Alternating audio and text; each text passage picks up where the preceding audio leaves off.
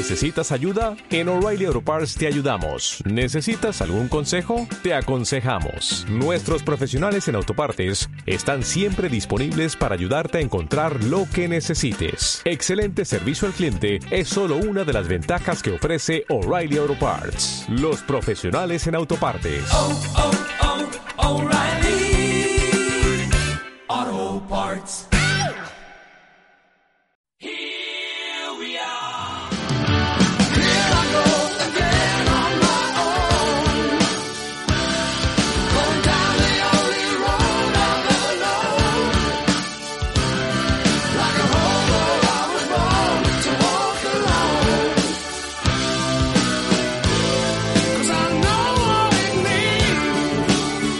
Buenas, yo soy John, él es Rubén, esto es Historiadores Magazine. Comenzamos.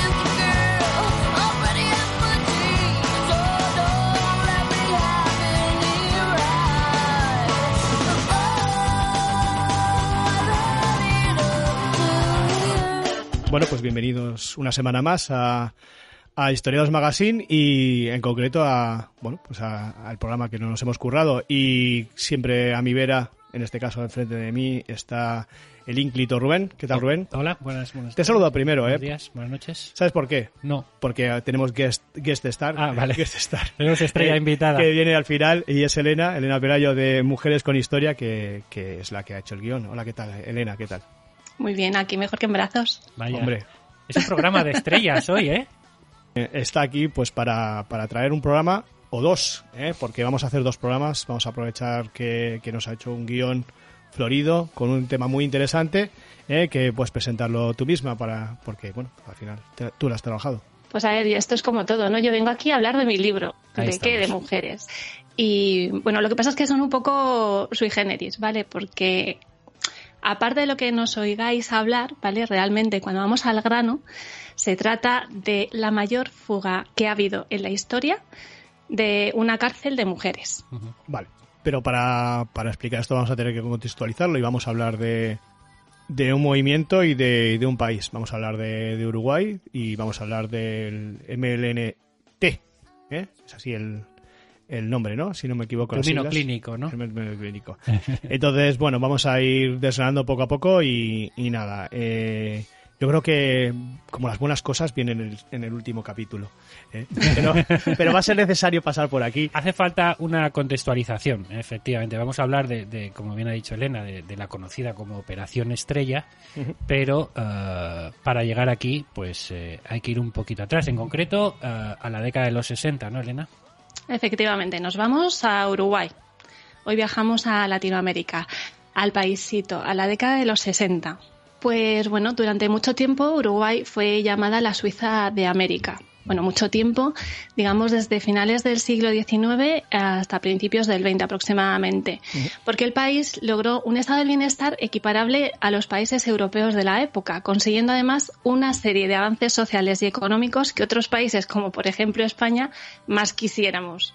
Eh, sí, la verdad que el principio del siglo XX no fue demasiado bueno para España. Por lo que sea. Pero ¿no, ¿no creéis que esto de la Suiza de no sé dónde y la Venecia de no sé cuál está un poquito ya gastado? Porque hay en todos los sitios, ¿no? La- también era Trípoli, era la Suiza de Bueno, aquí con, Medio. ra- aquí con razón, porque Se gana dinero. se en, gana dinero. en Uruguay hubo muchísimos, eh, muchísimos eh, descendientes de inmigrantes europeos y en concreto, sobre todo, suizos, ¿no? Fundaron varias colonias en aquella zona. Sí. Sí, bueno, aparte que en principio se movía a Otra cosa es que ese principio mm, también tuviese un final, pero bueno. La verdad es que, entre otras cosas, por ejemplo, ¿vale? Eh, tenía un PIB por habitante de 1.023 dólares al año, cuando el promedio latinoamericano era de 616, o sea que había bastante diferencia. Y luego, en temas sociales, por ejemplo, se reconocía el derecho al divorcio, el derecho al sufragio universal, tenían educación pública gratuita, incluida la universidad, y había muy baja mortalidad infantil. Pero toda cinta tiene su cara B.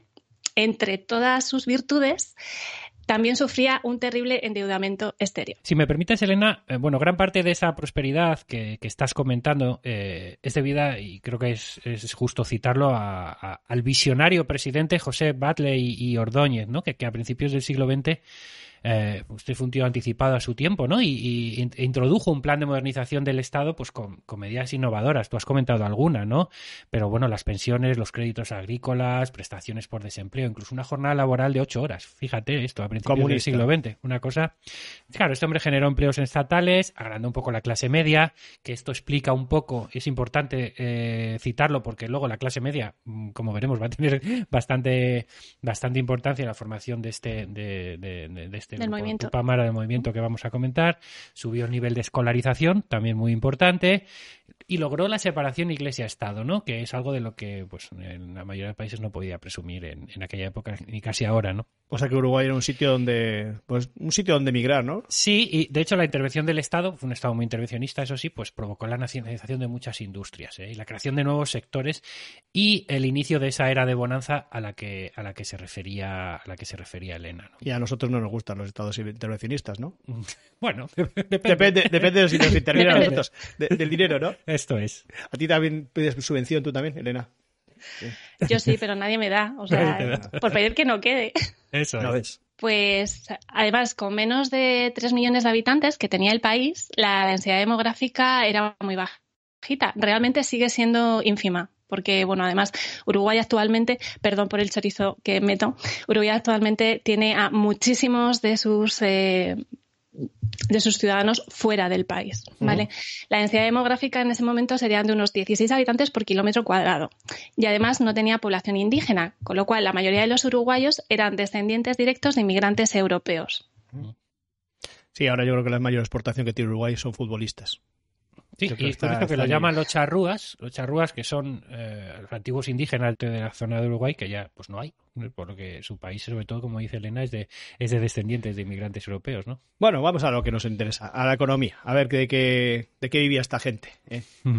Pues su economía se basaba en la ganadería extensiva ovina y bovina principalmente, y aunque su producción durante los años 30 se había estancado a raíz de la Gran Depresión, durante la Segunda Guerra Mundial, desde 1939 a 1945 y los años de la Guerra de Corea, de 1950 a 1953, toda esa producción cárnica se exportó a los países implicados en la contienda, principalmente a Estados Unidos.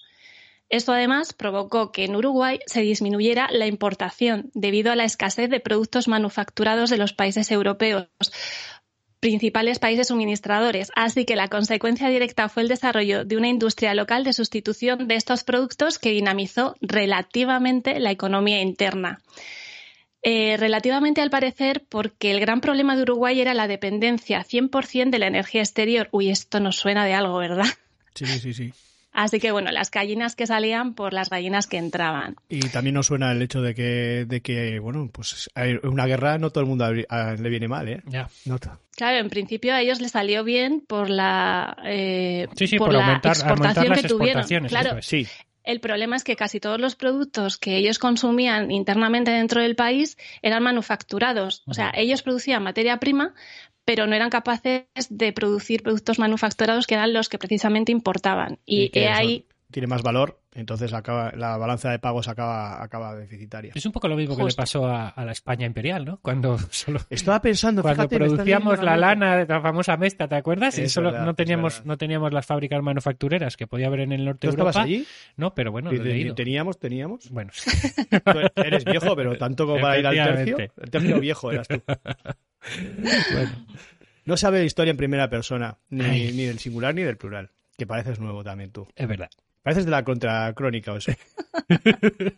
Sigue, Elena, que con Yogo y no Bueno. se puede. Eh, ¿Y qué ocurre cuando finalizan estas guerras? Bueno, pues eh, que se produce un ajuste y Estados Unidos y Europa pues cierran sus fronteras aduaneras, Uruguay deja de exportar al mismo mismo ritmo que tenía hasta ese momento porque los países van recuperando su capacidad productiva. Así que se reduce la entrada de divisas al país y la balanza de pagos se desestabiliza.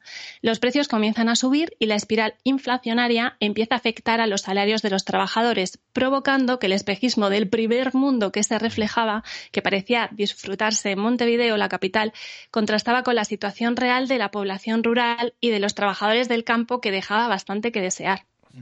Por apuntillar, no solo esto que comenta, sino que además, claro, la- las citadas reformas de, de Valle Ordóñez, del presidente visionario que hemos comentado ahora, se tienen que financiar de alguna manera, ¿no? Pues las financiaron en gran medida, no todas, pero mediante impuestos al sector ganadero. Cuando el sector ganadero, como decimos, como acaba de comentar eh, Elena, se viene abajo, pues se viene abajo todo, lógicamente. Era visionario el, el- el presidente este porque era de Montevideo. Bien, bueno, tenemos que poner un nombrecito. Había- que hacer un chiste Había que hacer un chiste malo, tocaba. Claro. Humor, humor sin gracia. Humor ya, sin lo dice, gracia. ya lo dice la cuña. Yo aquí estoy para eso. Te falta el Radio Star, ¿no? Sí, eso es, eso es. Con el desarrollo industrial de los años previos, eh, digamos que esa pequeña industria de, de productos manufacturados, ¿vale? La clase obrera había crecido y había comenzado a organizarse en sindicatos y organizaciones obreras, empezando a generalizarse las huelgas para reivindicar derechos y protestar por la situación tan precaria en la que se encontraban. Por su parte, la clase dirigente culpaba a los trabajadores de la subida de los precios debido a los aumentos del sueldo que reclamaban. Esto también no suena poco, ¿no? Al tener más poder adquisitivo, según ellos, aumentaba la demanda y subían los precios, cosa que no era así, pero bueno, ya sabemos cómo funcionan algunas cabezas. Es el mercado. Y las autoridades, sí, ya, el mercado. y las autoridades inician una serie de acciones represivas contra cualquier reivindicación obrera. La idea de que Uruguay era un país próspero se derrumba y en 1958 el Partido Colorado, de donde provenía el presidente que, que ha estado mencionando Rubén, ¿vale? Digamos que era la tradición del Partido Colorado, Sí. que ha sido el partido dominante en el poder durante casi 100 años, pierde las elecciones frente al Partido Nacional, llamado también el Partido Blanco. Vale. El Partido Blanco tenía un carácter nacionalista, a pesar de estar relacionado con el mundo rural y ganadero, y esto hacía pensar que llevaría a cabo políticas más sociales, dirigidas precisamente a los trabajadores del campo. Bueno, pues va a ser que no. Empieza a seguir las directrices de las políticas económicas del FMI con una serie de reformas que en lugar de aliviar el, mm, problemas reales, que por ejemplo sería el atraso del sector ganadero, que necesitaba una reforma bastante a fondo, y el agotamiento de las exportaciones, creó un ambiente de descontento generalizado favoreciendo a las clases dominantes de nuevo. En 1962, tras la segunda victoria en las urnas del Partido Nacional, el Partido Blanco, Sí. se generalizan las protestas populares y los trabajadores de la caña de azúcar al norte del país, eh, los cañeros en el departamento de Artigas, no son una excepción. Artigas, vamos a estar hablando de varias zonas, ¿vale? En el país. Principalmente eh, son zonas rurales, zonas agrícolas, que están muy cerquita de la frontera con Brasil, ¿vale? Digamos que Vale. están más hacia adentro del país, para que nos, sí. si alguien coge un mapa, pues bueno, pues está entre la frontera Argentina y Brasil, ¿vale? Al otro lado del Río de la Plata. Justo. Bueno, pues de hecho, estos cañeros, eh, que eran conocidos como peludos por las greñitas y las pintillas que Oh, llevaban. Como ¿vale? Rubén. Eh. Como Rubén, eh, peludo. Yo cuadro en peludo y cuadro en los barbudos, en la revolución cubana también. Me cuadraría en las dos. ¿eh? Oye, Si es Rubén, que- cuidado si que, es, si es que soy un revolucionario, soy un revolucionario. Vas a tener que si, correr va- hasta si vas ¿eh? a Sevilla y, te- y ahora en Semana Santa te dicen aquello de peludo, peludo, peludo, ¿eh? Eso, Malo. eh, no, no, eso es bueno. Eso Así es bueno. Es lo que le dicen a la Virgen. Alguna Virgen. Ay, hombre. Las tradiciones, no desconocías la tradición. No, ya es verdad, no Ya estamos sabes. muy puestos en traducciones de Semana Santa. Sí, señor. Bueno, pues nuestros peludos, ¿vale? Trabajaban y vivían en condiciones infrahumanas. ¿vale? No tenían ni agua ni electricidad, vivían en chozas de paja, trabajaban en el campo durante jornadas interminables, no tenían nómina, tampoco un sueldo, porque muchas de las compañías para las que trabajaban, en lugar de pagarles en dinerito, les pagaban en vales que encima debían canjear en la cantina del patrón. O sea, digamos, yo te pago, tú me compras a mí, con lo cual ese dinero me vuelve a mí. Sí, esto era bastante, bastante normal en el capitalismo eh, inicial, en las primeras industrializaciones. Eh, en- sobre el nitrato de Chile también hablamos de este tipo de Sí, en el cosas. programa del nitrato de Chile. Sí. Sí, justo. Sin pensión, sin capacidad de ahorro, claro. Así que estos cañeros pues empezaron a exigir el cumplimiento de las leyes para los trabajadores rurales, que bueno, no es que fueran una panacea, ¿vale? Pero al menos que se cumplieran los mínimos.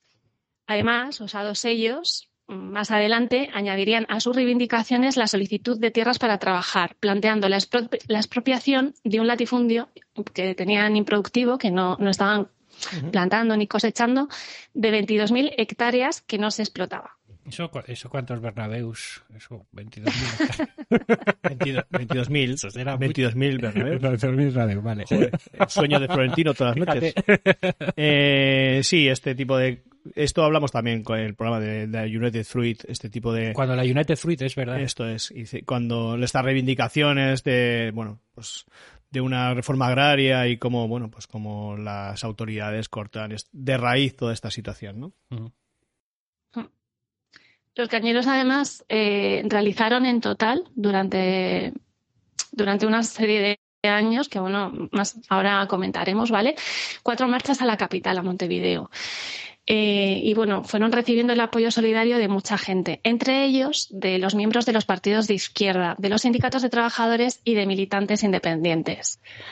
Bueno, y si las manifestaciones habían generalizado, ¿por qué hablamos específicamente de, de los cañeros, de los peludos? Cañeros y peludos. Cañeros y peludos suena a heavy metal, o sea. Los peludos cañeros. Eso es, por eso. Balón rojo, ¿eh? Balón rojo. Vale, ¿por qué, por, qué, eh, por qué hablamos específicamente de los peludos? Pues porque podemos decir que este sería el germen del origen del Movimiento de Liberación Nacional Tupamaro, el MLN-T. ¿Qué es de lo que vamos a hablar hoy? Esto es. Bueno, volvemos de nuevo a nuestros peludos y hablamos de Raúl Sendik. ¿Quién es Sendik? Bueno, pues Sendik pertenecía a una familia humilde y la crisis de 1930 arruinó a su padre, por lo que pronto debió eh, trabajar para ayudar a la economía familiar. Empezó a trabajar horneando ladrillos, cavando zanjas, bueno, en lo que le salía trabajando en una granja no se le caían los anillos precisamente. Hasta comenzar sus estudios de bachiller y es en este momento cuando se convierte en el líder del movimiento estudiantil. Viaja hasta Montevideo con la intención de estudiar medicina, pero finalmente terminaría estudiando Derecho y se convertiría en el procurador laboralista eh, vinculado a, a este movimiento que hemos este hablado, ¿vale? De sí. los movimientos. Sí, él entra, él entra en el movimiento precisamente por su trabajo como procurador.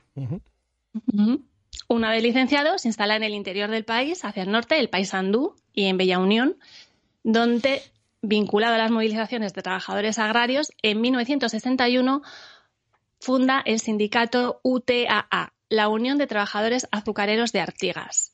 El naming no es bueno. UTA, no, no, suena además no, mm, estuvo- cacofónico. Estuvo flojo el, UTA. el- el marketing. ¿no? Aquí es donde trabaja como procurador y se convierte en una figura clave de ese movimiento, logrando incluso el pago de la empresa azucarera Artigas de una deuda de años a los trabajadores, más de medio millón de pesos. O sea que se bueno pasan a, de, la teoría a la práctica y, consiguen bueno pues consiguen mejoras, ¿no? Eso parece, eso parece. De forma paralela y como reacción a estos movimientos y organizaciones de trabajadores, durante este mismo tiempo también surgen grupos de extrema derecha que realizan distintas acciones violentas, como el asalto a la Universidad de la República, contando muchas veces con la indiferencia de las autoridades. O sea, les dejaban un poquito de manga ancha.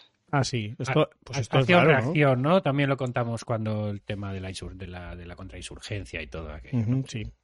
Además, cuando surgen movimientos por un lado, también surgen luego justamente los movimientos contrarios. Eso es, por eso decimos de No- acción-reacción. que no voy a decir nada sobre que todo en luego- América Latina ha pasado Que muchísimo. luego me tachan, luego me tachan. No voy a decir nada. No te, no te, no te mojes. No, no, no, no. Es que me criticaron porque dije que en populistas no metía Podemos. Sí, me han criticado hace poco por eso. Yo que tengo una foto de Pablo Iglesias en el cabezal de la CAM. La primera marcha de, de cañeros, de peludos hacia la capital, tuvo lugar en 1962 y el gobierno de turno prometió y prometió hasta que, bueno, ¿Hasta hasta, qué? que no cumplió. Hoy que Casi. Por lo que se sucederán distintas marchas durante los años siguientes. Sendik, que anteriormente militaba en el Partido Socialista, junto a otros compañeros de otras organizaciones de izquierdas, entre los que se encortaba- entre los que se encontraba perdón, José Mujica, Eleuterio Fernández Huidobro o Mauricio Rosenkopf, por ejemplo, que bueno, estos nombres no sonarán, los más conocidos, ¿no? aunque sea de lejos, ¿vale? Sí. Eh, se integró en una agrupación que se llamaba El Coordinador. Que se trataba de eso precisamente, de un coordinador de estas organizaciones antes mencionadas de, de izquierdas para realizar una serie de acciones conjuntas. Y bueno, digamos que su su eslogan, por llamarlo de algún modo, es que las ideas podían separarles, pero los hechos les unían. Bueno, pues ya se sabe que la sempiterna unión de la izquierda. Sí, es verdad.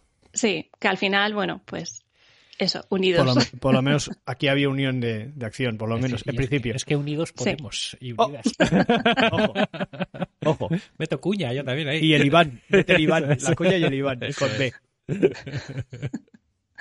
Bueno, pues el objetivo del coordinador, según comenta la historiadora Cla- Clara Aldrigi, era la de cumplir funciones de defensa del movimiento popular contra la represión policial y las bandas fascistas, impulsar la combatividad de las luchas de masa con acciones de enfrentamiento radical, obtener pertrechos y dinero, oponer resistencia a las bandas violentas de extrema derecha y adquirir experiencia para resistir a un eventual golpe de Estado. Y es que al parecer estaba tan tenso el ambiente que en 1964 la central sindical de la CNT llegó a aprobar un plan de resistencia al golpe de Estado contemplando esta posibilidad. De Sí, hecho, eh, esperaban incluso que, que grupúsculos o, o que, bueno, gente de otros países como Brasil pudieran apoyar eh, esa opción de un golpe militar. Sí, la CNT es la Convención Nacional de Trabajadores, que es un sindicato mayoritario en, en Uruguay, fundado en, entonces en 1964. Una de las acciones más conocidas del coordinador fue el asalto al club de tiro suizo en la ciudad de Nueva Helvecia para hacerse con armas y apoyar las reivindicaciones que estaban llevando a cabo los cañeros para conseguir tierras. Pero el golpe resultó un fiasco total, porque los fusiles que robaron eran de colección, con lo cual tenían el cerrojo roto y no valían la verdad que para nada. Y encima, para más INRI, la camioneta donde los transportaban volcó. Las piezas eh, fueron recuperadas por la policía y la mayor parte de los asaltantes fueron identificados. Así que a partir de aquí, Sendik, que iba, iba en la camioneta, pasó a la clandestinidad. Bueno, pues una, Una, una acción así como un poquito cómica, ¿no? Bueno, pues fíjate que eh, a este respecto, eh, bueno, primero del Club de Tiro Suizo no es que exista un tiro que se llame Tiro Suizo, es que, es que como venía fundado en las colonias que habían hecho los suizos y tal, por eso se llamó así el, el Club de Tiro. ¿Quieres ¿no? decir que en el corte inglés no hay. Digamos que era un ingleses? club suizo de tiro, más que Ah, club vale, suizo de vale, pero vale.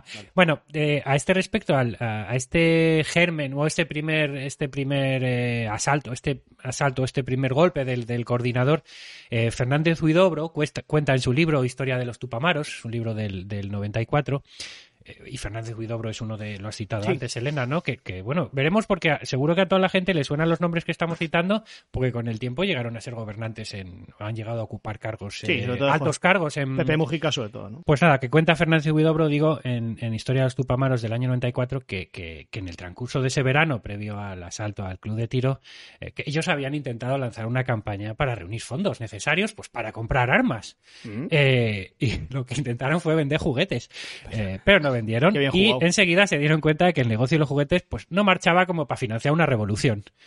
No, no- no daba para una revolución. Lotería de Navidad. Así No que falla. decidieron ir directamente a las armas, ¿no? Sin intermediarios. ¿eh? Era necesario, ellos, ellos eh, deciden atacar este sitio porque, porque querían actuar como delincuentes comunes, ¿no? Para hacer creer un poco a la policía, pues que, que, que eran los, mm, pues eso, los amigos de lo ajeno, ¿no? Como dice él en su libro, los que intentaban llevársela. Para no dar pistas. Es un poco la anécdota que ellos habían intentado, oye, con toda su buena voluntad del mundo, financiarse las armas vendiendo juguetes, pero no, no pudieron. Sí, además es que es curioso porque, bueno, aparte de esta acción también, bueno, llevaron a cabo otras con mayor o menor suerte y sí que es cierto que hay algunas que, que bueno, que no salieron del todo bien, sí que es cierto que, bueno, tienen aquel su punto, si no fuera por lo que es, que al final, pues bueno, son atracos y este tipo de cosas, tienen su punto un poquito, pues eso, de, de peli cómica. Sí, no, no, no vamos a decir de chapucero, pero de, de una organización básica, ¿no? Si quieres llamarlo así, ¿no? Como Bueno, Sí. con- quizás con más ganas que con experiencia Sí, para es hacer las verdad. cosas, ¿no? Sí, sí, luego la cosa va cambiando, ¿eh? Eh, a continuación de, de esta acción, ¿vale? Siguieron una serie de atracos para financiar la lucha armada y crear ollas populares de alimentos para los trabajadores del campo. En 1965, el coordinador llegó a un punto de visión interna en el que se discute durante varios meses del carácter que debía tomar la organización. Es la unión esta de la izquierda que hablamos antes, ¿no? Unos defendían ir hacia una organización político-militar y otros defendían la creación de un partido político con un brazo armado. Sosteniendo la idea de que la gente se sentía totalmente decepcionada por la clase política y cuando no, la verdad. Efectivamente. En mayo de ese mismo año, de 1965, y con un tercio de los miembros del coordinador, se funda el Movimiento de Libertad Nacional Tupamaro, muy influidos por los ideales de la nueva izquierda revolucionaria latinoamericana, que bueno, es una corriente ideológica surgida a partir de distintos acontecimientos que se dieron en las décadas de los 50 y los 60, como por ejemplo el triunfo de la Revolución cubana o el ascenso de la figura del Che Guevara, que bueno, la verdad es que el Che era como una, más que Fidel, ¿eh? Era Para faro. ellos, sí, sí, sí, total, El total. faro. Mm. el Eh, faro en Latinoamérica fue el Che, efectivamente, ¿no? Al final Fidel quedó como algo más local de Cuba, si quieres llamarlo así, ¿no? Pero el que intentó eh, expandir la revolución como fuera de las fronteras de, de la isla, como bien sabemos, pues fue Ernesto Guevara.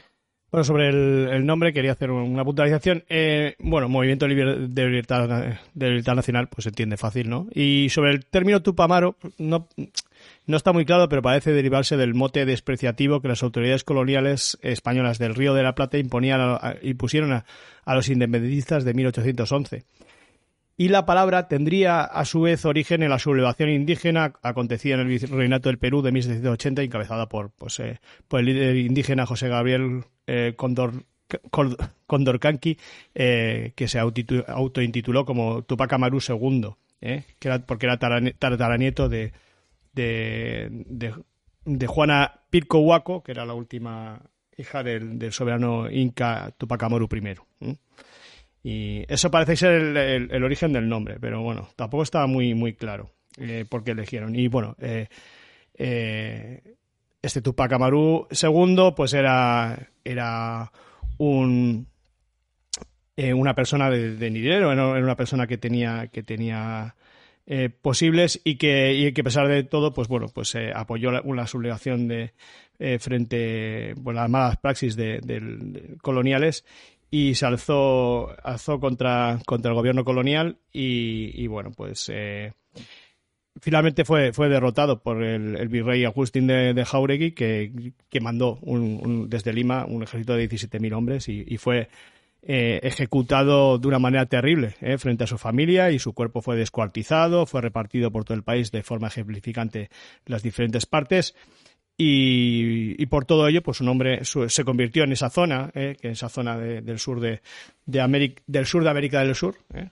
y como, como un símbolo de resistencia. Y una especie de mártir, ¿no? Sí. De, de- de la causa, ¿verdad? Eso es.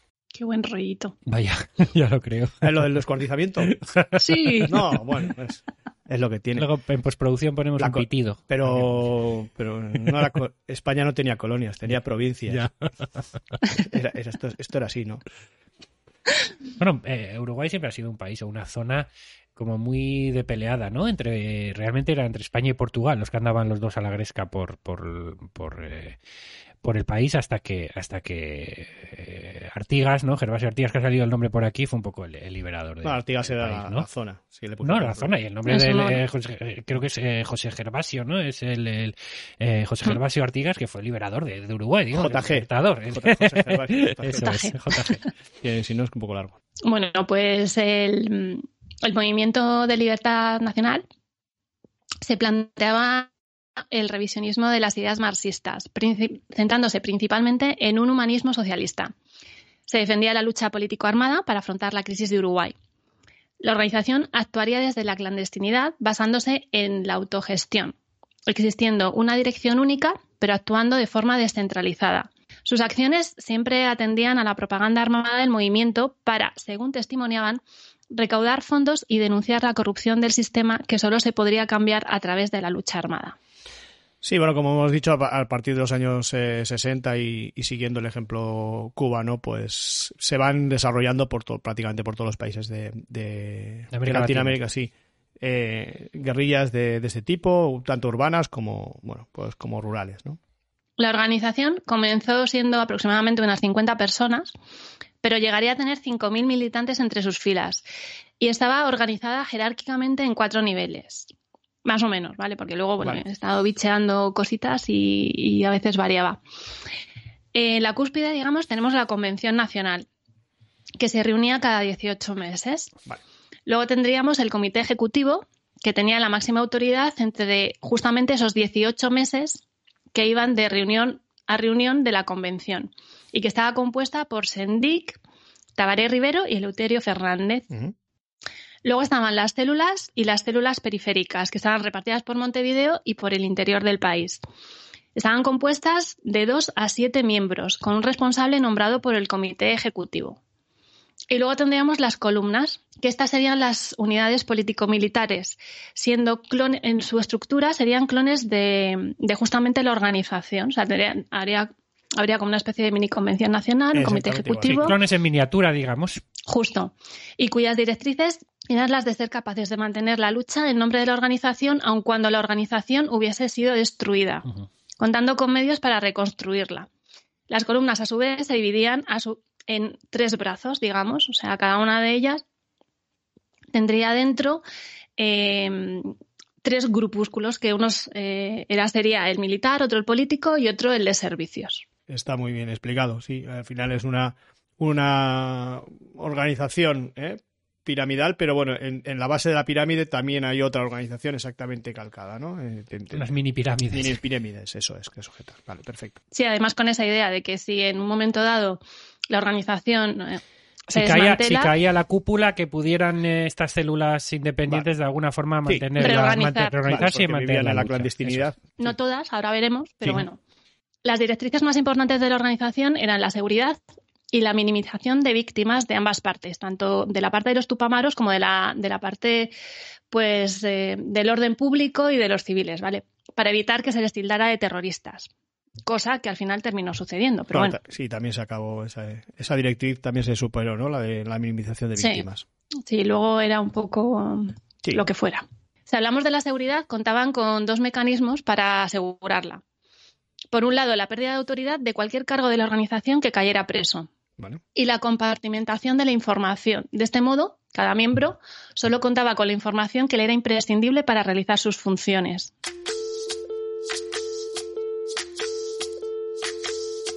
Soy, que dejaron, soy toda la sobra de lo que se robaron, un pueblo escondido en la cima, mi piel es de cuero, por eso aguanta cualquier clima, soy una fábrica de humo, mano de obra campesina para tu consumo, frente de frío en el medio del verano, el amor en los tiempos del cólera, mi hermano, el sol que nace y el día que muere, con los mejores atardeceres, soy el desarrollo en carne viva, un discurso político sin saliva, las caras más bonitas que he conocido, soy la fotografía de un desaparecido, la sangre dentro de tus venas, soy pedazo de tierra que vale la pena una canasta con frijoles, soy Maradona contra Inglaterra, anotándote dos goles, soy lo que sostiene mi bandera, la espina dorsal del planeta en mis cordilleras, soy lo que me enseñó mi padre, el que no quiere a su patria, no quiere a su madre, soy América Latina, un pueblo sin pierna pero que camina, oye. Tú no puedes comprar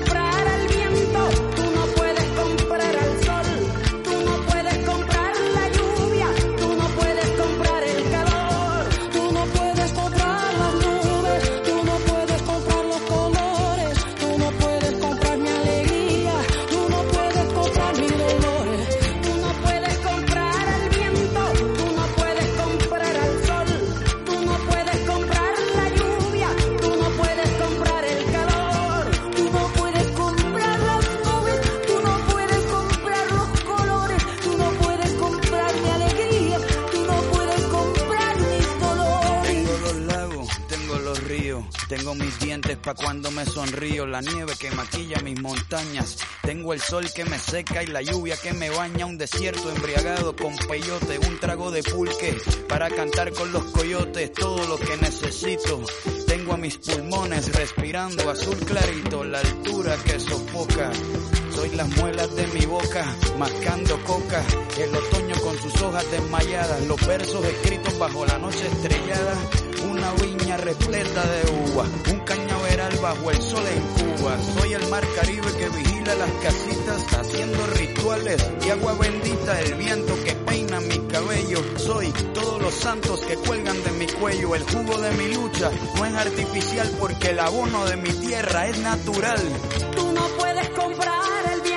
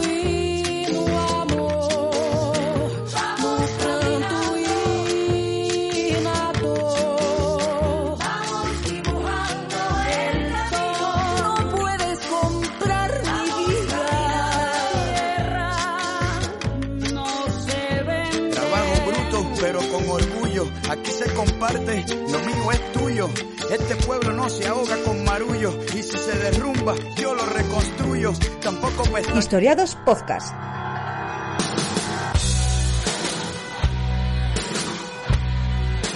Estamos en Twitter, arroba Radio Historiados. Con número que con letra estaba cogido.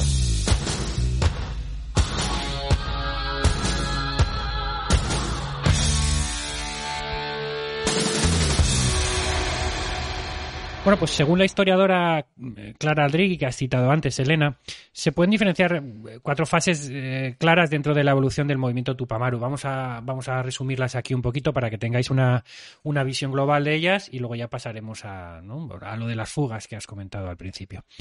Hay una primera fase eh, que es bueno, conocida como el periodo Robin Hood, ¿no? Eh, que se daría al inicio de su fundación, ¿no? Cuando ellos lo que hacen es recopilar armas con acciones como la que, como la que hemos visto, ¿no? En el club suizo, en el club de tiro suizo, y bueno, llevan a cabo, digamos, el entrenamiento de un número reducido de militantes, ¿no? Bueno, y acciones armadas de propaganda que consiguen la simpatía del pueblo. Esto de la propaganda y simpatía para conseguir simpatía del pueblo, eso se repite en todas, ¿no? En todos los movimientos de, de, Sí, de guerrillas. necesitas Es un como- apoyo Es algo como de primero de guerrilla, ¿no? no, Eh, primero de guerrilla, no probado más o menos. Bien, Así eh, que a- al final es eso, ellos además estaban dentro de la clandestinidad, al final necesitaban a- eh, algún tipo de apoyo de los civiles, por llamarlo de algún claro, modo. claro, sí, una base social para... Eh, un ejemplo, bueno, un ejemplo de en, en 1965 el movimiento se dio a conocer a través de un atentado explosivo en la empresa Bayer, acusada, la habían acusado de suministrar gases tóxicos, esos gases tóxicos que, que Estados Unidos estaba utilizando en la, en la guerra del Vietnam, ¿no? Eh, además hay un grupo cercano a Raúl Sendic que provoca una acción de sabotaje incendiando una serie de plantaciones de azúcar para, para apoyar eh, las reivindicaciones de aquellos peludos cañeros, ¿no? Que hemos citado, ¿no? En este momento la policía todavía, bueno, este es un grupo que todavía no es conocido, ¿no? No Entonces, la, tiene no, la- nombre, la ¿no? policía no los tiene fichados, Sí. están un poco, ¿no? Y en ese momento, pues claro, la policía público- no, no acaba de atar cabos y no vincula las distintas acciones que se llevan a cabo, eh, no lo vincula con ningún grupo organizado, ¿eh? Pensaba simplemente que se trataban de actos eh, de delincuencia. de delincuencia habitual, ¿no? Que por eso hemos comentado lo del, el, eh, ¿no? Lo que decía Huidobro de, de- de- del asalto al, al tiro suizo, ¿no? Querían que pareciese eso y parece que lo, lo consiguieron, ¿no? Vale, eso es la primera fase. Sí, la segunda fase eh, comenzaría en 1966 con la muerte de un militante durante un enfrentamiento con la, con la policía y en este momento el, el- el movimiento sale del anonimato.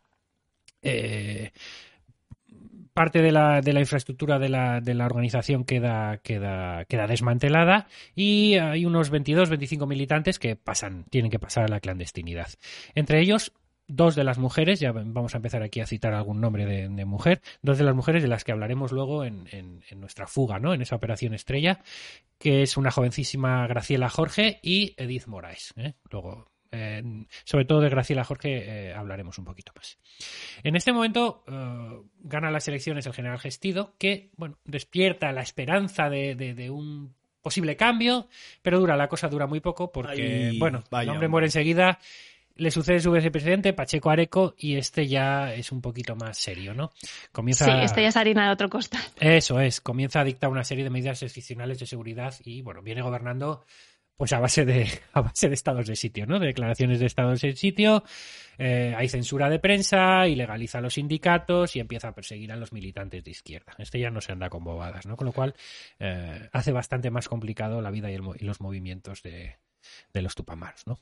Eh, esto se plantea la necesidad de comenzar un trabajo político ¿no? y de crecimiento interno, de alguna manera, para mantener por lo menos una, infraestructura mínima necesaria para realizar las, las distintas acciones. ¿no? Bueno, pues eh, uno de ellos es el secuestro de, de, de- de un político de la mano derecha del presidente Pacheco, Pacheco Areco, eh, que se llama Pereira Rever, eh, Reverbel, que es un hacendado, ¿no? Y de hecho a este hombre le, bueno, le secuestran dos veces.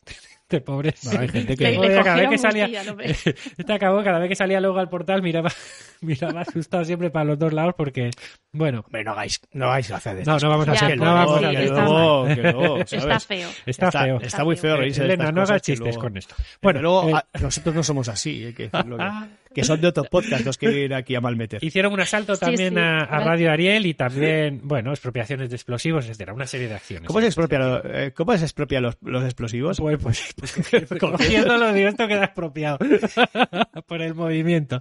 Y ¿Puedo luego iríamos, iríamos ya a una tercera fase, que comenzaría, eh, eh, bueno, a partir de la toma de la ciudad de Pando en octubre de 1969 y que se caracteriza eh, por, eh, bueno, pues una multiplicación, una escalada de las acciones armadas, ¿no? Aquí y así el pum pum, ¿no? Eh, se extiende todo el movimiento a las zonas del interior del país y, bueno, empieza a haber un gran trabajo desarrollado, pues, con los sindicatos y con otras organizaciones legales. Empieza a haber contactos Bueno, en esta- este en sentido. esta fase hemos, ya hemos avanzado tres fases y de la primera, que en la que se trataba de minimizar, ya vemos que, que, que los- la organización, bueno, pues eh, las acciones armadas van, Ha ido como haciendo cada vez más ruido, ¿no? De alguna van- van manera. ganando espacio. Eh, bueno, hemos citado lo de la... A ver, esto no es- esto también no es por romper una lanza, ¿vale? Por los tupamaros, mm, el tipo de organización que es y demás, pero sí que es cierto que, a ver, también en las tres fases también se va viendo que ellos se ven, en cierta medida, no obligados, pero sí eh, la situación va cambiando. Sí, la, sí, sí. so- la situación político-social en la que se encontraban desde un inicio a donde estamos ahora eh, no, es, no es igual. Vale. Sí, sí, se van adaptando de alguna manera, ¿no? Sí. Bueno, hemos hablado de esta tercera fase que empieza con La la toma de de, de Pando. Eh, ¿Qué pasó en esta toma de Pando? Eh, una toma que, bueno, que fue, para algunos fue un éxito, para otros fue un fracaso, según como se mire, ¿no? Eh, bueno, es, la acción, es, es, eh, la ciudad de Pando, pues es una acción que llevan a cabo los tupamaros y se, y se toma pues el cuartel de bomberos, una serie de edificios, ¿no? El, el- el cuartel de bomberos, la central telefónica, un par de bancos que roban, por cierto, eh, consiguen eh, 240 mil dólares y también la comisaría. Eso sí lo pagaron caro. Los- el movimiento lo pagó caro porque eh, murieron tres militantes y, y unos 30 fueron, fueron apresados, ¿no? entre ellos eh, algún integrante de la, de la dirección. A ver, esto del nombre de toma de Pando se queda un poco, se queda un poco muy grande. ¿eh? No os penséis, eh, es decir, no os penséis que tomaron la ciudad al asalto, ¿no? ni mucho menos. Al final los hechos duraron 20 minutos y allí tomaron los, los edificios que hemos citado, ¿no? Eh, bueno, ellos culminaron el operativo y, bueno, pues los vehículos del, del grupo guerrillero eh, se reunieron a las afueras de la ciudad y eh, es, iba a decir gracioso, no es gracioso, pero bueno, emprendieron la huida como en, en una carroza fúnebre y, y otra serie Sí. de vehículos. Simularon, simularon una especie de cortejo fúnebre, ¿no? Para, para huir de, ¿no? Al llegar al departamento de Montevideo, pues el grupo ahí se dividió, se pasaron las armas a nuevos vehículos, un poco para el despiste y tal, y otros, algunos participantes se alejaron en un ómnibus, pero los vehículos pues fueron interceptados por la policía, se produjo un enfrentamiento y, como digo, algunos de la cúpula fueron capturados, Raúl Sendic, por ejemplo, logró escapar, ¿no? ¿Eh? Es decir, que hubo ahí... Hubo también polémica porque, eh, si me permitís la acotación, hay un civil que muere, que se ha hecho famoso, fue Car- Carlos Burgueño, él se encontraba en un bar cercano y bueno, pues la versión oficial afirma que los autores de- del disparo que le mató eran los tupamaros, ¿no?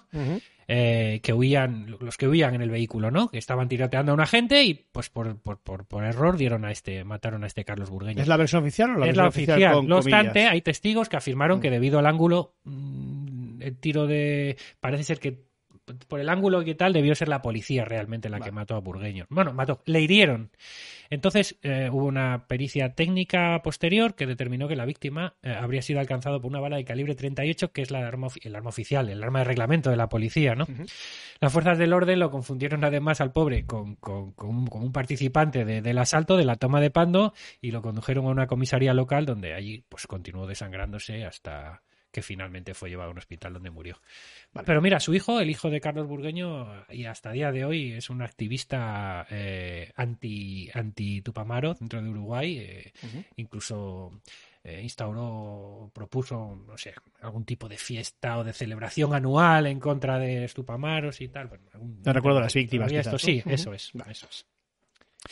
Bueno, eh, hecha esta un poquito toda esta, esta acotación, eh, bueno, en esta fase se, inte- se intensifica, como vemos, la acción guerrillera, ¿no? Eh, realizando más de, más de 40 actuaciones, ¿no? Por todo el país, aparte de esta citada toma de Pando, ¿no? También asaltaron el, el cuartel de la Marina, ¿no? Eh, un aumento de un 20%, ¿no? De, de- de acciones y llegando a un 70% más en los últimos años. O sea, un incremento exponencial, como vemos, ¿no? A partir de entonces, los atracos ya dan paso a los secuestros, eh, con la diferencia de que eh, el fin ya no era conseguir fondos, sino sobre todo un poquito propaganda, ¿no? Denunciar la corrupción que se había instalado en el gobierno. Digamos que estos secuestros era una forma de, de- de- de hacerte, de tener un altavoz, ¿no? Eh, la detención de la dirección histórica de- del movimiento y el aumento de la influencia de los cuadros intermedios, en su mayoría eh, eran universitarios de tendencia militarista, eh, forjaron una nueva dirección. Eh, claro, la, dirección histórica, la tradicional, estaba, estaba detenida y esto, esto, esto esta nueva sangre, de alguna manera, eh, trajo otro tipo de acciones más arriesgadas, ¿no? Eh, Pues, por ejemplo, en abril del 70 robaron el oro de la familia Maillos, que es más de 300 mil dólares. Pues que ¿no? tenían dinero en casa, ¿eh? Eh, sí. Igual el altillo, ¿eh? Bueno, claro. ahí, había- el del Ikea había venido. El altillo. mil dólares. En mayo de ese mismo año. Como el tesoro del carambolo. Esto Sí. es. En mayo de ese mismo año, 300.000 22 dólares. tupamaros, entre ellos otra de nuestras, de nuestras protagonistas, que va a aparecer mucho, vas a oír mucho su nombre, Jessie Machi, dan un golpe en el Centro de Instrucción Militar, el CIM, llevándose 420 armas, 90 granadas y 70.000 balas. ¿no? Sumamos además eh, un asalto a la Caja Nacional de Préstamos eh, Pignoraticios. ¿Qué será Eh, Pignoraticios? ¿Qué, qué será? No me ha dado por buscarlo, igual Pues yo ello, no venga. tengo ni idea, ¿eh? Eh, pero bueno, aquí consiguen un alijo de joyas por valor de 3 millones de dólares. O sea, van de golpe en golpe. ¿eh? El, el movimiento había crecido, militantes y violencia, como vemos, y durante este año, en marzo de 1970, se produce la Operación Paloma, que es una fuga de reas tupamaras de la prisión femenina de Cabildo. Una especie de, bueno, sí, iba a decir, como un entrenamiento para la que vino luego, ¿no? Como para la Un Operación previo, sí. Estrella. Fue un previo que, bueno, Vamos a hablar de ella ahora largo y tendido también. sí, ¿eh? es que va mucho de la mano porque muchas protagonistas repitieron. Eso es, hubo alguna reincidente que se fugó dos veces. Vengo yo aquí a aclararos. Cuidado. Pignoraticio. Ilumínanos. La RAE. Perteneciente o relativo a la pignoración. Bien. ¿Cómo te has quedado? Pues muy bien, No la nos ha caja- sacado de dudas. Ahora vamos, a dar, vamos a dar pignoración. Bueno, acción y efecto de pignorar. Bien. Ay, Dios. Esto no tiene Es, fin. es la RAE.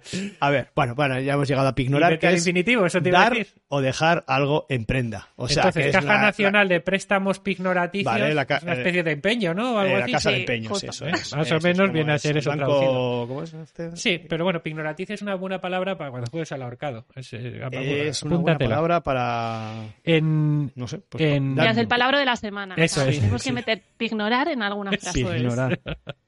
Sí, sí, mira, Rubén, te estoy pignorando. Me estás pignorando. Ahora mismo. Me pignoras a menudo. o sea.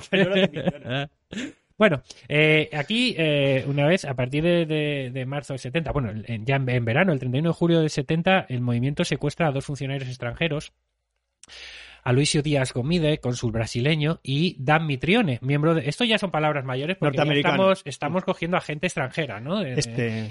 Pues, eh, Sí, además no son mindundis. no, no, no son cualquiera. Sobre todo este Dan Mitrione, que es un miembro de la Oficina de Seguridad Pública de la OSP, eh, bueno, pues integrada por ex agentes del FBI y, y oficiales de la CIA, ¿no? O sea, que, Lo secuestran para, de... para de- intercambiarlos por, luego veremos, Eh, lo secuestran para intercambiarlo por 150 presos tupamaros, ¿no? Que entre ellas parte de la dirección, ¿no? Que como hemos dicho antes seguían, estaban presos, ¿no? Y lo que hicieron fue amenazar con matar a, a- a este, al cónsul y a, y a este hombre de la CIA, eh, pues eh, amenazaron con matarlos si, si el gobierno no accedía a la petición de liberar a los, a los presos tupamaros. ¿Qué ocurrió? Pues que el presidente Pacheco Areco se negó, se negó a negociar, se negó a pactar y el movimiento pues decidió reunirse. ¿Y ahora qué hacemos? Eh, el farol que nos hemos tirado no, no, no nos hacen caso. Entonces fueron a reunirse, digamos, el, eh, con tan mala fortuna, o buena, según se mire. Eh, el lugar estaba fichado por la policía y, bueno, pues fueron todos los asistentes a aquella reunión fueron apresados. Entre ellos, eh, bueno, tres mujeres de las que hablaremos más adelante, ¿no? Graciela Jorge, que ya ha salido, Edith Moraes, también hemos citado, y Alicia Rey Morales, que citaremos. Y la democracia está sobrevalorada. ¿No ves? Por, por ir a reunirse y Es para verdad, por ir a reunirte ¿Eh? tranquilamente. Cuando tienes macho, un dictador, este tipo de cosas no te pasan. Bueno, eh, hemos comentado, jefe. hemos hablado de este Dan Mitrione, ¿no? Este, pues según miembro de la, según un miembro de la inteligencia cubana, Manuel Evia, este Dan Mitrione habría, había entrenado eh, en técnicas de, de tortura y en contrainsurgencia a la policía dominicana, a la brasileña y a la uruguaya. ¿eh? Y aunque eh, esto pues nunca pudo ser probado, eh, ante la negativa de, de- de- de negociar que, que del gobierno del presidente, pues el movimiento finalmente decidió ejecutar, decidió ejecutar a este Mitrione por eh, bueno pues por, por este pasado como instructor de, de contrainsurgencia ¿no? que, y, de, y de técnicas de tortura que tenía. Eh, bueno, si a alguien le interesa, hay una película donde se habla de este episodio, una película de, de- de Costa Gabras que se llama Estado de Sitio, que protagoniza Ice Montan.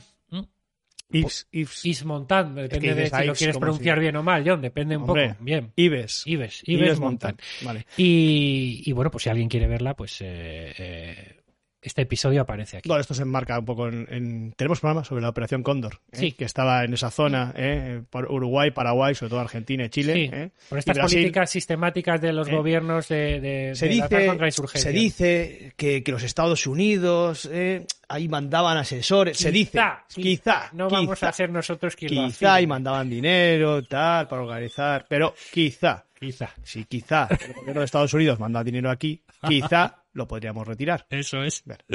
Sí, además es que con este hombre eh, nunca se han puesto de acuerdo. O sea, leas lo que leas, unos dicen que sí, otros dicen que no, otros te dicen simplemente pues que era un, un diplomático americano A- que no tenía nada que ver. El agregado Sí, algo cultural. pare- sí. Es que el agregado igual. cultural de la embajada y tal. todas las películas, agregado cultural.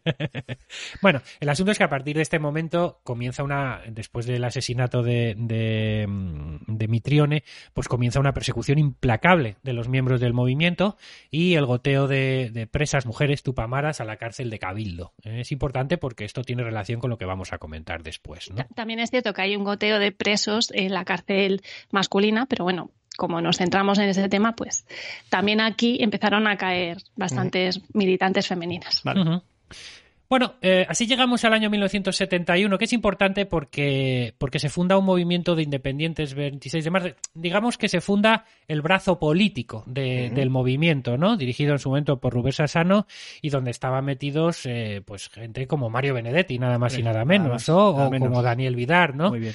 Eh, el académico Domingo Carlevaro Botero, Este no me suena. Kimal Amir, Washington Tampoco. Rodríguez Belletti, una serie de, de nombres. Y bueno, este movimiento se incluye también en, eh, quiero decir, se funda en el 71, como hemos dicho, y se incluye dentro de, un- de una gran facción, una, una unión de movimientos de Vale. izquierda que se llama eh, el Frente Amplio, que luego hablaremos un poquito más tarde y que se formó, pues eso, para presentarse precisamente en las elecciones de, de, de finales del año 71. ¿no? ¿Y cómo les fue en las elecciones? El resultado de las elecciones no fue demasiado concluyente, no fue representativo. El Partido Colorado eh, consiguió el 49% de los Y- votos entre sus candidatos, entre todos sus candidatos. Pero su cabeza de lista, Jorge María eh, Bordaberry, solo obtuvo el 22% de, de los votos. Por debajo del candidato del otro partido, eh, del Partido Nacional, de Wilson Ferreira, que obtuvo un 25%. Nuestro grupo, el Frente Amplio, eh, su líder era Liber Seregni, solo consiguió el 18% de los votos. Quiero hacer un pequeño paréntesis, si me lo permitís, simplemente porque esto se entienda y que no le extrañe a nadie. ¿Qué es eso de que eh, consiguió 49% de los votos Es que es un poco extraño. eh, el partido, Sí, pero sí, él solo El sistema es un poco raro, ¿no? Esto es porque el sistema político de Uruguay, que ya cambió, cambió con la constitución de los años 90, pero antiguamente, a ver cómo lo explico. Cada partido político es un lema. Vale. Cada lema puede tener varios sublemas, eh, Eh, que vale. son candidatos agrupados en torno a ese, gran, a ese lema principal, Vale. pero que tienen un sublema propio. No sé. Entonces, Coalición. el partido, imagínate en España, para que la gente lo entienda. El PSOE sería un lema. Y dentro del PSOE hay cuatro candidatos, cada uno con un, es un sublema. Vale. Por otro lado está el Partido Popular, que es otro lema. Vale. Y dentro del Partido Popular hay cuatro sublemas, otros cuatro Sí, subcandidatos. sí, sí. Se- entonces, la gente vota a los sublemas. Tú Va, votas vale, al vale. candidato, no votas al PSOE. Vale, sí, sí. Votas a Pepi- al candidato 1, al, sublema 1, sublema 2, sublema 3. Justo, vas a la persona. Luego al final se suman los votos del lema de esos cuatro sublemas Ah, vale. para, para, ver cuánto ha sacado ese lema. ¿Quién gana? Gana el lema que más votos tenga. Vale. Pero se puede dar el caso que gane un lema, pero el más votado sea un sublema del otro partido, del otro Vale. lema. Vale, vale. Porque, porque ha conseguido más votos. Eh, por ejemplo, el lema, el sublema del Partido Popular, el sublema 1 del Partido Popular ha conseguido el 40% de los votos, pero luego, mm, si le unes a sus otros tres sublemas, no dan para una mayoría. Eh, no sé si lo he explicado bien, mm, si me habéis Sí, sí. Vale. Eh, pero Sí, yo creo que sí. Sí, eh, el asunto es que es un tema, es, un, es, un- es un- es extraño por eso, por, eh, y por eso comenta que Bordaberry, dentro de que su lema ganó, el Partido Colorado era su lema, pero él como sublema solo obtuvo el 22% de los votos. ¿eh? Eh, Las. el sublema del, uno de los sublemas del Partido Nacional, Wilson Ferreira Aldunate, consiguió más votos que Bordaberry, pero bueno, se impuso. el Aún otro. así, Bordaberry. ¿Eh? Ujú. Eh, Dices, dices Bordaberry, oye. Eso es. Oye, Bordaberry. no, Bordaberry se Bordaberry. convertiría en presidente. De hecho, eh, con él empezó Sí, eh, una cosa como muy dura, ¿no? Sí, y las, eh, las fugas que vamos a explicar se, se marcan esta, en esta tercera fase.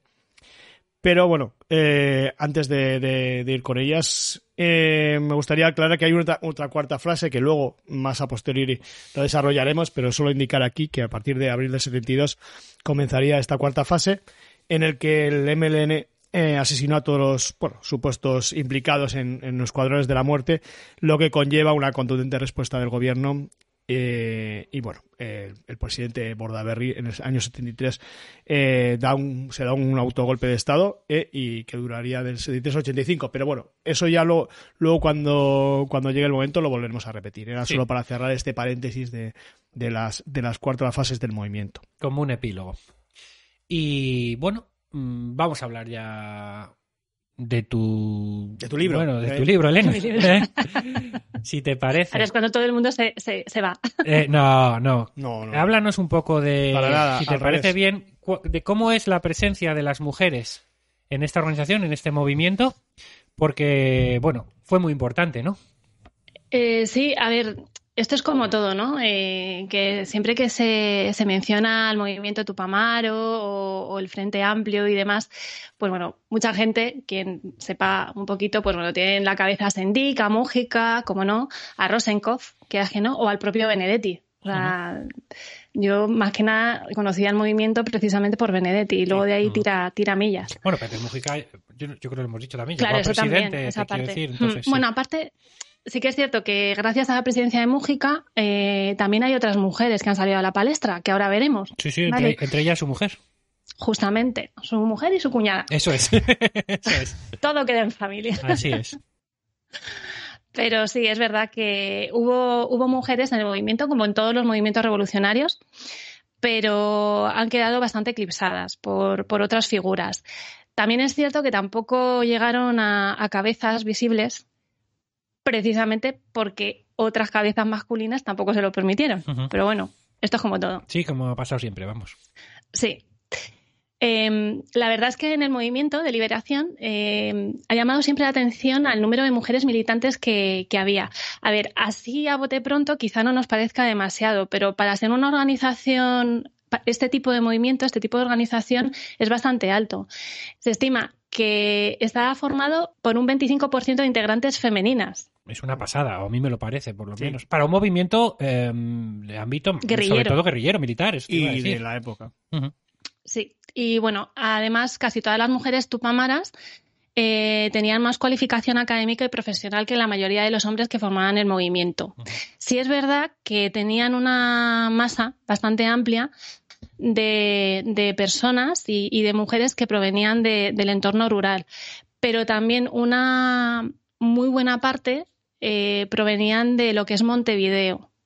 Y dentro de Montevideo, ahí es donde se movía todo dentro de las universidades.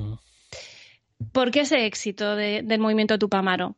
Bueno, pues muchas de ellas pertenecían a la clase media, media alta, como hemos dicho, tenían estudios superiores y muchas estaban dentro de las cúpulas de organizaciones y de sindicatos estudiantiles, ¿vale? Que, como hemos visto, Sendik además provenía de, de ese tipo de movimientos y es uno, es uno de los focos que el movimiento tenía para la captación de militantes los movimientos de izquierda habían calado bastante dentro de estas organizaciones estudiantiles. Y hay que mencionar que, bueno, dentro de los universitarios, del mundo universitario, el triunfo de la Revolución cubana tuvo un gran impacto. Y algunas de ellas, encima, tenían novios o familiares o amigos o compañeros que ya eran militantes tupamaros. Sí, bueno, esto enlaza también, que a nadie le extrañe el hecho de que de la formación que tenían estas mujeres, enlaza un poco con lo que hemos comentado al principio de esas reformas que se introducen en Uruguay a principios del siglo XX y, Y que permiten crear esa clase media de, bueno, más o menos de un poder adquisitivo alto, ¿no? Y que, y que se puede permitir que sus mujeres eh, estudien, ¿no? En, en institutos y en universidades, ¿verdad? Sí, también es cierto, ojo, no nos olvidemos que estamos en los años 60, ¿eh? O sea, todo esto dentro de, de lo que es, eh, pues bueno, la sociedad de, de esos años, que por muy adelantado, que siempre amigos uruguayos me lo recuerdan, que nosotros teníamos el divorcio, que me parece estupendo, pero al final sí que es cierto que la mentalidad de los años 60 eh, relacionado bueno, con movimientos feministas y demás no es la que tenemos ahora mismo, ¿vale? Por muy adelantado que Uruguay está, estuviera, perdón, en, en temas sociales, ¿vale? Entonces, tampoco perdamos el foco. Porque sí que es cierto que, que las reacciones y que tenían ciertos militantes, pues bueno, ahí se entiende, ¿vale? De dónde viene. Sí. Al contrario de lo que algunos idearios comentaban sobre la integración de las mujeres dentro de las organizaciones guerrilleras en Latinoamérica, ¿vale? Porque ah, de esto se ha hablado mucho largo y tendido, sobre todo relacionado con la Revolución cubana, ¿vale? Porque decían que la, la figura de la mujer dentro de las organizaciones guerrilleras principalmente era de apoyo al movimiento, ¿vale? Que seguían a los guerrilleros allá donde fueran, pero para, para funciones, pues eso, de cocina, de estar a su lado, de información, ese tipo de, ese tipo de servicios, ¿vale? Entonces, las tupamaras no solo se limitaron a funciones de producción, de sabotaje, de información o de transporte, ¿vale? También hubo mujeres que se destacaron en funciones militares, como por ejemplo las hermanas Topolansky, o sea, la mujer de José Mújica y su cuñada, otras mujeres que mm, lideraban células o columnas, como Alicia Rey, Graciela Jorges, Elida Valdomir o Jessie Machi, de la que ya hemos hablado, Sí. ¿vale? Pero bueno, em, la presencia de la mujer no era igualitaria, que es lo que ya he comentado, ¿vale? De hecho, muchos de los testimonios que se han recogido de antiguas militantes cartas a amigos, entre ellas libros que se han escrito, testimonios que han dado, entrevistas a posteriori, ¿vale? Todo esto ya después de, de que ha pasado la tormenta, como quien dice. Todas coinciden en que tuvieron que salir del rol que la época le asignaba como mujeres para poder dedicarse en cuerpo y alma al movimiento, ¿vale? Todas ellas tuvieron que pagar un precio bastante alto. Eh, diréis, bueno, los hombres también, sí es cierto, pero en aquella época, eh, digamos que hay ciertas, em, ciertas conductas o, o ciertos roles que, que, bueno, se daban por hecho que, que eran plenamente femeninas. Sí. Por ejemplo, ellas no pudieron fundar, muchas de ellas no pudieron fundar una familia, eh, se separaron de los hijos. En algunos casos, las parejas quedaban rotas o viudas eh, tuvieron que abandonar estudios o trabajos y encima tenían que demostrar todavía, eh, como siempre, un poquito más sus capacidades a un nivel más alto que las de un hombre para poder ser considerada, eh, para ser considerada un igual, ¿vale? Sí, eso por desgracia a día de hoy sigue pa- pasando, ¿no? No en eso vamos mejorando, pero muy muy lento, demasiado lento quizás, ¿no? Sí, además, bueno, eh, presumían por ahí, eh, había una frase que repetía, ahora mismo no recuerdo el nombre, pero bueno, decían que todos eran iguales detrás de un, de un 45. Eh, que era, bueno, aquí hombres y mujeres somos iguales porque, total, empuñando un arma lo igual. podemos hacer igual. Sí. Eh, pero bueno, no, no era exactamente así. Las mujeres que consiguieron puestos de, de cierta responsabilidad dentro del movimiento debían comportarse como sus compañeros, como los hombres, ¿vale?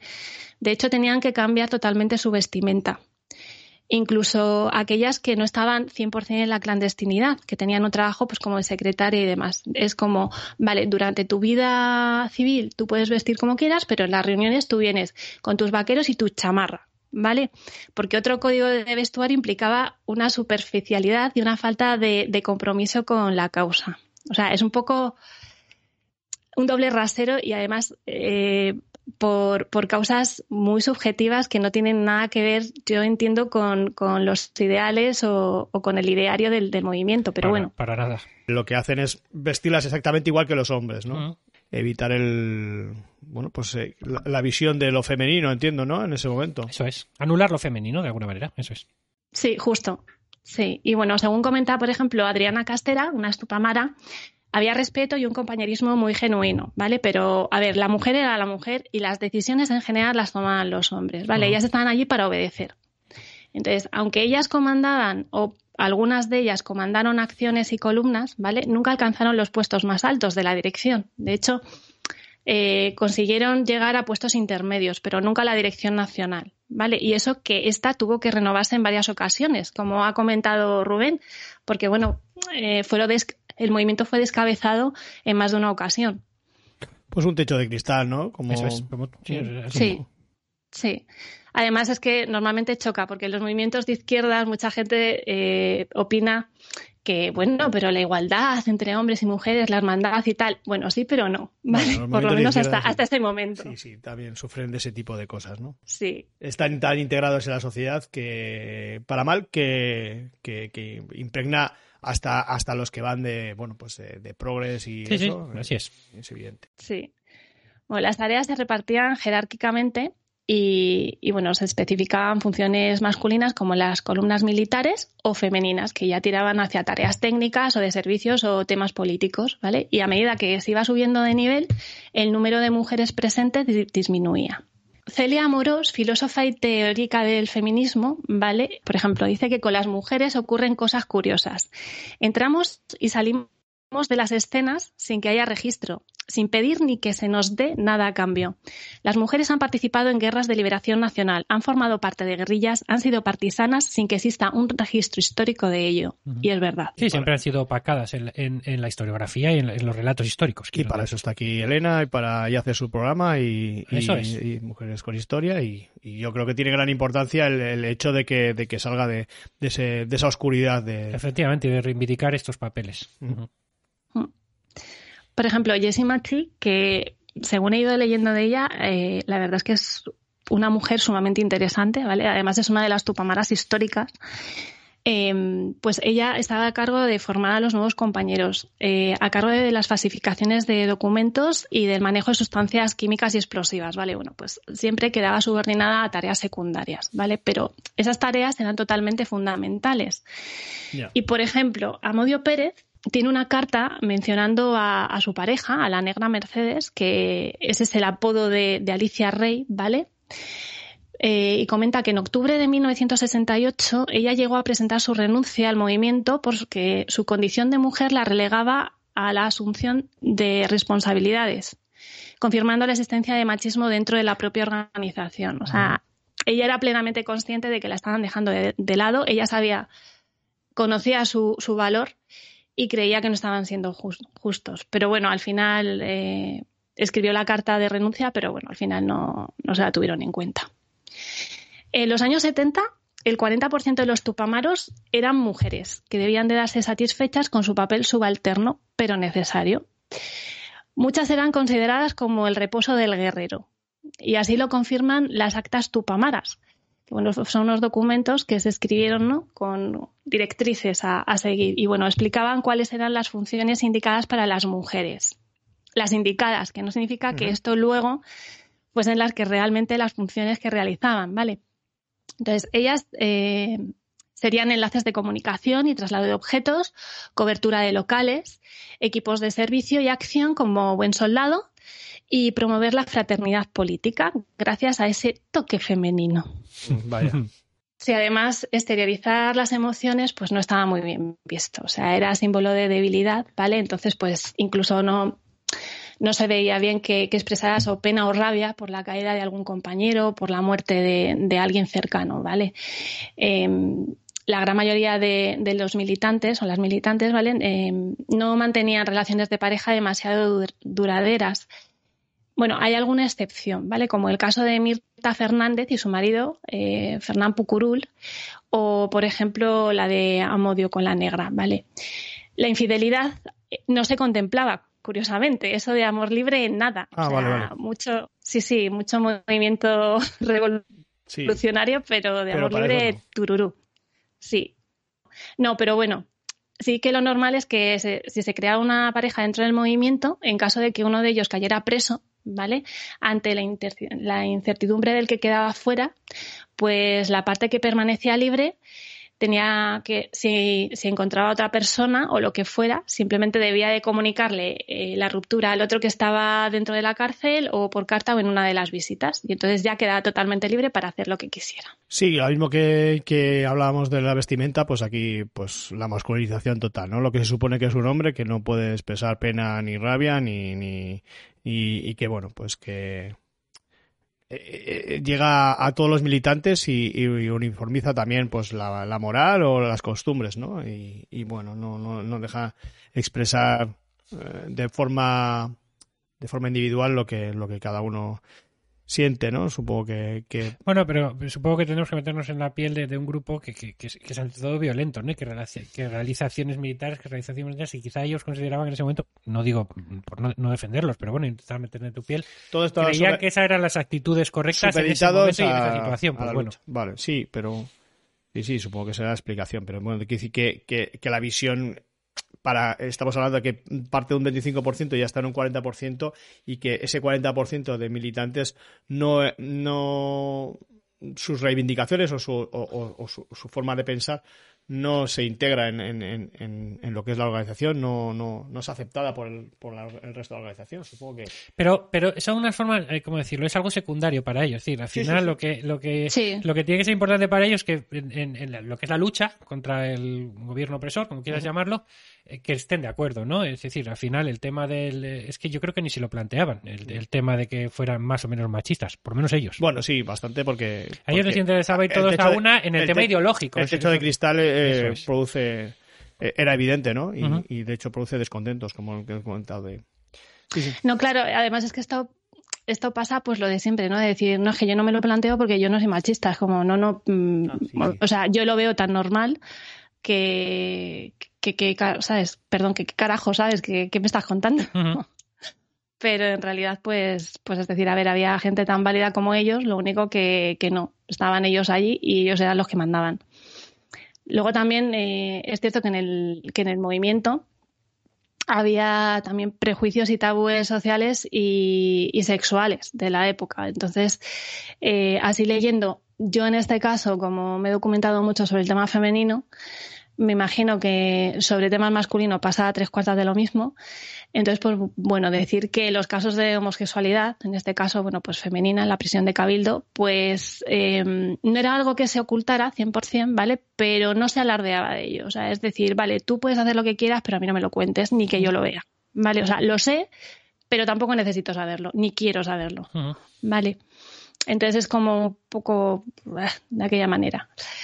Cuando en marzo de 1985 una ley de amnistía liberó a los presos políticos, esto ya es al final de todo, al final de la película, como quien dice, ¿vale? Eh, porque, bueno, una serie de, rehenes que se mantuvieron en, en prisión durante bastante tiempo, bastantes años, ¿vale? Y eran hombres y mujeres. Y, bueno, las mujeres eh, a ellas las, eh, las metieron en una especie de rotación, ¿vale? Rotación por distintas cárceles. Digamos que no estaban durante muchísimo tiempo en una fija, sino que iban cambiando. Y de ahí el nombre de la rotación, ¿vale? Eh, Entonces, bueno, cuando se liberaron a los presos políticos, ¿vale? Los hombres que, que salieron libres dieron una conferencia de prensa que se hizo bastante famosa eh, y las mujeres también fueron liberadas, pero las mujeres no estaban en esa rueda de prensa, ni nadie habló, o sea, ninguna de ellas habló, no se supo nada, de hecho. Entonces, eh, Jessie Machi, por ejemplo, en, el libro Las Rehenas, que, que, a ver, yo no lo he leído, pero porque, como ya, hemos hablado fuera de micro, Johnny Rubén, eh, tengo que tener el, humor preciso, porque supongo que será bastante durillo, eh, habla sobre esa experiencia, ¿vale? De estas mujeres dentro de las cárceles. Eh, entonces, ella lo que declara es que ellos eran los rehenes y nosotras las de la rotación, las de la ronda, bailando unos boleros. Ironía a tope, ¿no? A tope, a tope, porque luego, bueno, tendremos oportunidad de, de conocer un poco a, a Jessie. Y Telita.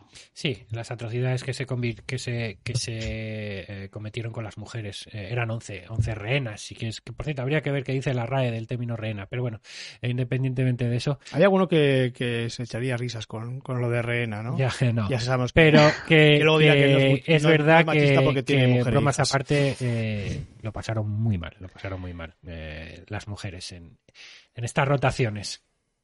Bueno, pues ahora tocaría hablar un poco de, de estas operaciones de fuga, la, la operación Paloma y la operación Estrella, pero como en los programas buenos, como en los, los lo vamos a dejar para... Hemos para creado el hype, eh, hemos para creado la el semana hype, que viene, eh, eh. dejamos un cliffhanger ahí. Elena, te, te vamos a molestar la semana que viene. Y nada, pues eh, despedirnos eh, de vosotros y, y emplazaros para la semana que viene para pues para la parte bueno pues principal de, de este de este programa sobre el MLNT. No se vayan todavía, aún hay más, ¿no?